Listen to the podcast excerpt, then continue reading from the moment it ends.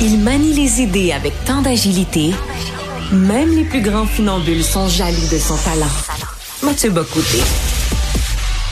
Alors, c'est une question qui peut sembler hors actualité et qui nous est probablement étranger ou à nous Québécois très souvent. Hein, c'est une question qu'on a l'impression c'est plus pour les Européens, les Français, les Italiens, mais pas les Québécois. La question de l'élégance masculine. Et pourtant, cette question est peut-être plus importante qu'il n'y paraît.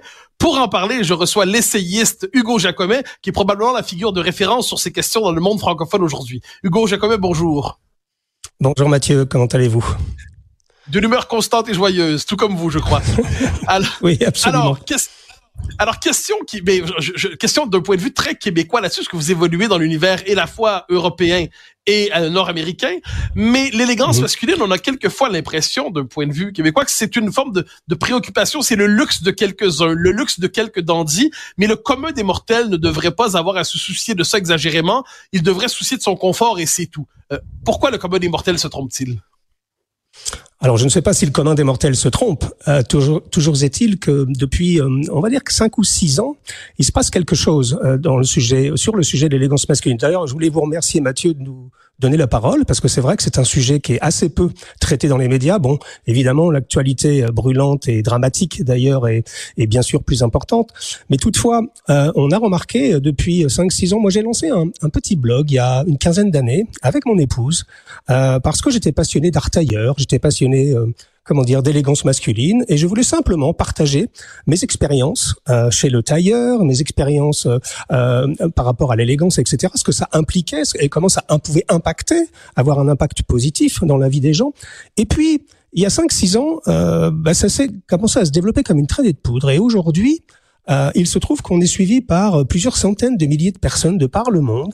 Donc ça veut bien dire que euh, pour répondre à votre question, l'élégance reste quand même un sujet qui préoccupe les gens. L'explication, elle est peut-être relativement simple, et je pense qu'elle est liée à, à, à c'est presque une, question anthropologique. Hein. Je ne veux pas aller trop loin dans le sujet, mais enfin, tout de même, quand on a plusieurs centaines de milliers de jeunes gens qui euh, viennent voir nos émissions YouTube, qui lisent nos ouvrages, qui suivent notre travail, c'est bien parce que ces gens-là ont été déconstruits avant de se construire. C'est-à-dire qu'on a énormément de jeunes gens qui se posent la question, mais on nous demande de nous déconstruire, très bien, parfait, on a l'impression qu'on se ressemble tous, plus ou moins maintenant. Vous savez, l'uniforme, il y a 30 ans, on, jetait l'opprobre sur euh, euh, le, cadre dynamique en costume cravate en disant il y en a marre de cet uniforme, il y en a marre de cette soumission, euh, comment dire, au patron avec les cravates, avec ce genre de choses qui nous embêtent, qui nous pourrissent la vie. Et puis bah aujourd'hui, on se rend compte que la table s'est renversée dans l'autre sens et qu'on a énormément, énormément de jeunes gens qui justement sont à la recherche de retrouver des codes, des codes moraux, des codes sociaux. Et le vêtement, euh, bien que ça pourrait paraître entre guillemets superficiel comme euh, comme sujet, je vous rappelle tout de même que Nietzsche disait que les Grecs étaient superficiels par profondeur. C'est évidemment une phrase qu'on aime beaucoup. Eh bien, aujourd'hui, on se rend compte que ça euh, intéresse de plus en plus de jeunes gens qui ont besoin de réapprendre les codes sociaux, les codes moraux dont le vêtement fait partie, parce que euh, quand on s'habille bien, quand on essaye de faire un effort pour autrui, eh bien, euh, on, on, on, forme une marque de respect. C'est-à-dire que je pense que le, le, le, le, mot principal dans tout ça, c'est la notion de respect. Je m'habille pas pour moi-même, je m'habille pas uniquement pour être confortable. Vous savez, le confort a tout détruit. C'est-à-dire qu'aujourd'hui, euh, moi j'ai vu des gens aller en, dans des mariages en basket et en short quasiment, ce qui est complètement hallucinant. Hein. Donc l'élégance masculine, ça communique quelque chose, c'est un message. Euh, la tenue vestimentaire, c'est une grammaire. Et aujourd'hui, quand on a tout perdu, eh bien, il y a euh, un nouveau mouvement. Alors c'est un petit mouvement évidemment, hein, ça reste encore euh, assez petit dans le monde, mais il se passe quelque chose. Alors je connais pas la situation au Québec. Bon, je crois que vous avez un problème majeur, c'est qu'il fait très froid, euh, notamment l'hiver au Québec, et que donc j'imagine que euh, bah, les doudounes sont de rigueur hein, pour pour se protéger de, du frima. Euh, mais euh, en tout cas, en France, dans l'Europe et dans le monde entier maintenant, il y a un petit mouvement qui s'est fait jour autour de notre travail et de quelques autres. Alors justement, une question double en fait. D'un côté, on le sait, la masculinité est déconstruite aujourd'hui. Le masculin est déconstruit. On a l'impression que l'homme mhm. doit se réfugier dans la fluidité non binaire pour se délivrer du carcan du masculin. J'ai l'impression qu'à cette lumière, pour certains, renouer avec l'élégance masculine classique, c'est aussi un geste d'affirmation pour renouer avec une certaine tradition, renouer avec une continuité qui n'aurait peut-être pas dû s'interrompre autant. C'est vrai. Continuité, étant le mot euh, euh, clé, Mathieu, par rapport à ça. Vous savez, aujourd'hui, euh, effectivement, les jeunes gens ont besoin de se... Alors, la, la masculinité, bien sûr, mais surtout, ils ont besoin de se redifférencier. Vous savez, c'est bizarre parce que on est passé d'un de, de, de, comment dire de la critique d'un uniforme corporate comme on disait en américain vous avez tout le monde a le même costume la même cravate et maintenant on est passé à un uniforme qui est autre c'est-à-dire, en gros, tout le monde est plus ou moins habillé pareil. D'ailleurs, c'est très étrange, mais quand on voyage dans le monde entier, on voit quasiment maintenant les mêmes personnes. C'est-à-dire qu'en gros, les gens sont habillés, euh, euh, comment dire, de, la même manière. Alors, la continuité, oui. Euh, beaucoup, beaucoup de gens qui nous suivent. Vous savez, les jeunes gens, moi, ça m'étonne et ça me réjouit à la fois. Quand ils viennent nous voir ou quand ils écoutent nos émissions, quand ils lisent nos livres, ils, ils ont tous la même question et ils ont tous la même remarque en disant, Monsieur Jacomet, j'ai vu des photos de mon grand-père ou de mon arrière-grand-père et il était beau comme un dieu. Comment je fais pour euh, comment dire perpétuer cette tradition? Comment je fais pour justement euh, ne pas lâcher cette continuité qui fait partie de ma famille et qui fait partie de ma culture? Donc vous voyez, il y a vraiment une notion. Alors oui, il y a la masculinité évidemment, puisque bah, s'habiller en costume et en cravate, c'est tout simplement s'habiller comme un homme. Mais il y a également quelque chose qui est plus, à mon avis, du ressort, non pas de la nostalgie, puisqu'ils n'ont pas connu cette époque par définition, puisqu'ils parlent de leurs grands-parents euh, ou de leurs arrière-grands-parents en l'occurrence, mais cette idée que euh, on est vraiment dans un monde qui fait l'apologie de la laideur, on est en manque de beauté et tous ces jeunes gens qui nous suivent, et pas que les jeunes gens d'ailleurs en l'occurrence, euh, bah, sont à la recherche d'un petit surcroît de beauté dans leur vie. Alors pour nous, ça passe par le costume, par la cravate, par les beaux vêtements. Euh, pour d'autres, ça passera par d'autres, euh, comment dire, tenues vestimentaires. Je ne suis pas en train de d'évangéliser le monde pour, pour porter une cravate. D'ailleurs, Mathieu, je voudrais vous, vous féliciter, vous personnellement, puisque en France, vous êtes très exposé médiatiquement et vous êtes devenu presque une légende avec vos beaux costumes et vos belles cravates et vos belles pochettes. Euh, je crois d'ailleurs que quasiment tous les soirs, quelqu'un fait une remarque sur à quel point vous êtes élégant. Donc, je pense que vous êtes un formidable porte-parole pour le sujet en France, mais plus particulièrement au Québec. Ah bah, vous êtes trop aimable, vous êtes trop aimable. Mais je relance la question pour le jeune, les jeunes hommes parce que c'est intéressant de voir le profil du jeune homme qui hier s'habillait jean t-shirt et se dit un jour je je vais chez le tailleur. À tout le monde, je vais dans une boutique et je veux mm-hmm. que cette cette conversion euh, intérieure soit visible extérieurement. Quel est le profil du jeune homme qui décide aujourd'hui de finalement s'inscrire dans le mouvement sartorial comme on l'appelle?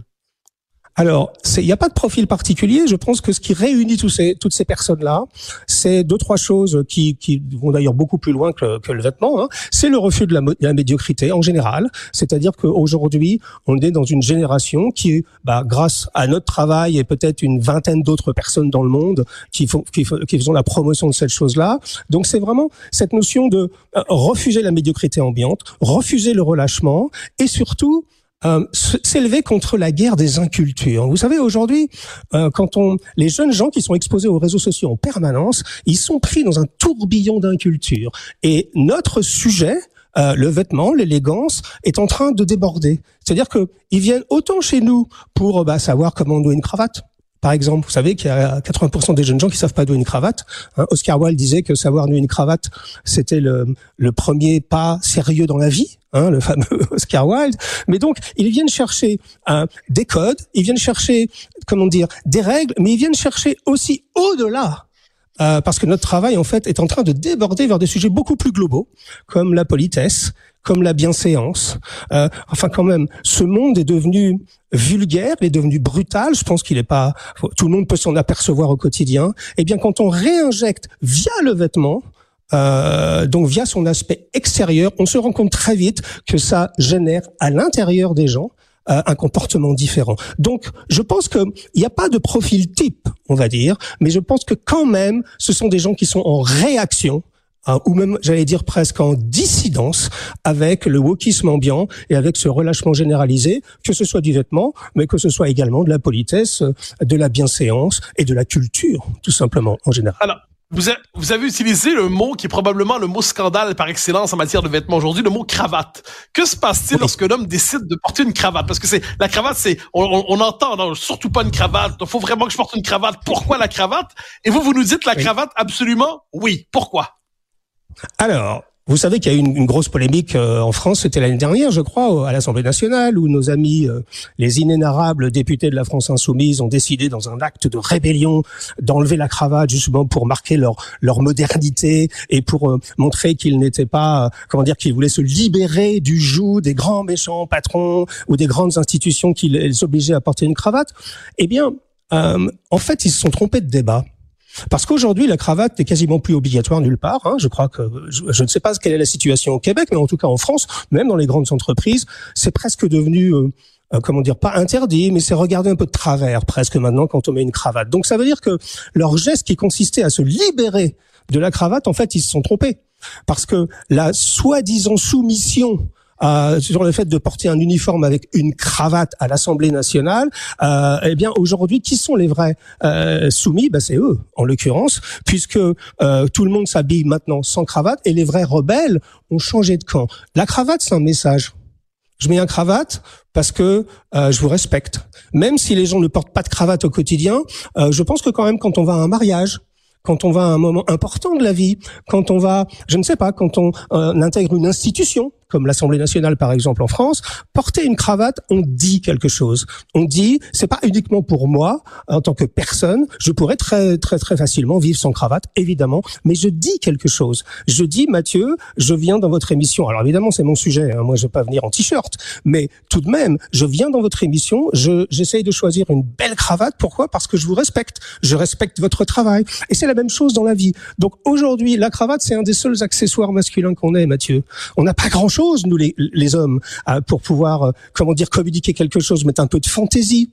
Vous savez, donc la cravate était un comment dire un symbole de soumission il y a quelque temps. Aujourd'hui, c'est l'inverse. Elle est un symbole de rébellion et de plus en plus de gens la réadoptent. Pourquoi? Précisément parce qu'il n'est plus obligatoire de la porter, donc ils la portent par choix. Et sincèrement, marcher dans la rue avec une belle cravate, un beau costume, et vous allez voir, ça peut vraiment porter ses fruits. Alors, Hugo Jacomet, on a le plaisir de vous écouter et de vous suivre sur Parisian Gentleman. On peut lire vos essais, notamment Parisian Gentleman, Italian Gentleman. C'est un plaisir de vous avoir ici et nous aurons l'occasion de nous revoir. Merci infiniment. Merci Mathieu, à très bientôt. Une autre vision de l'actualité.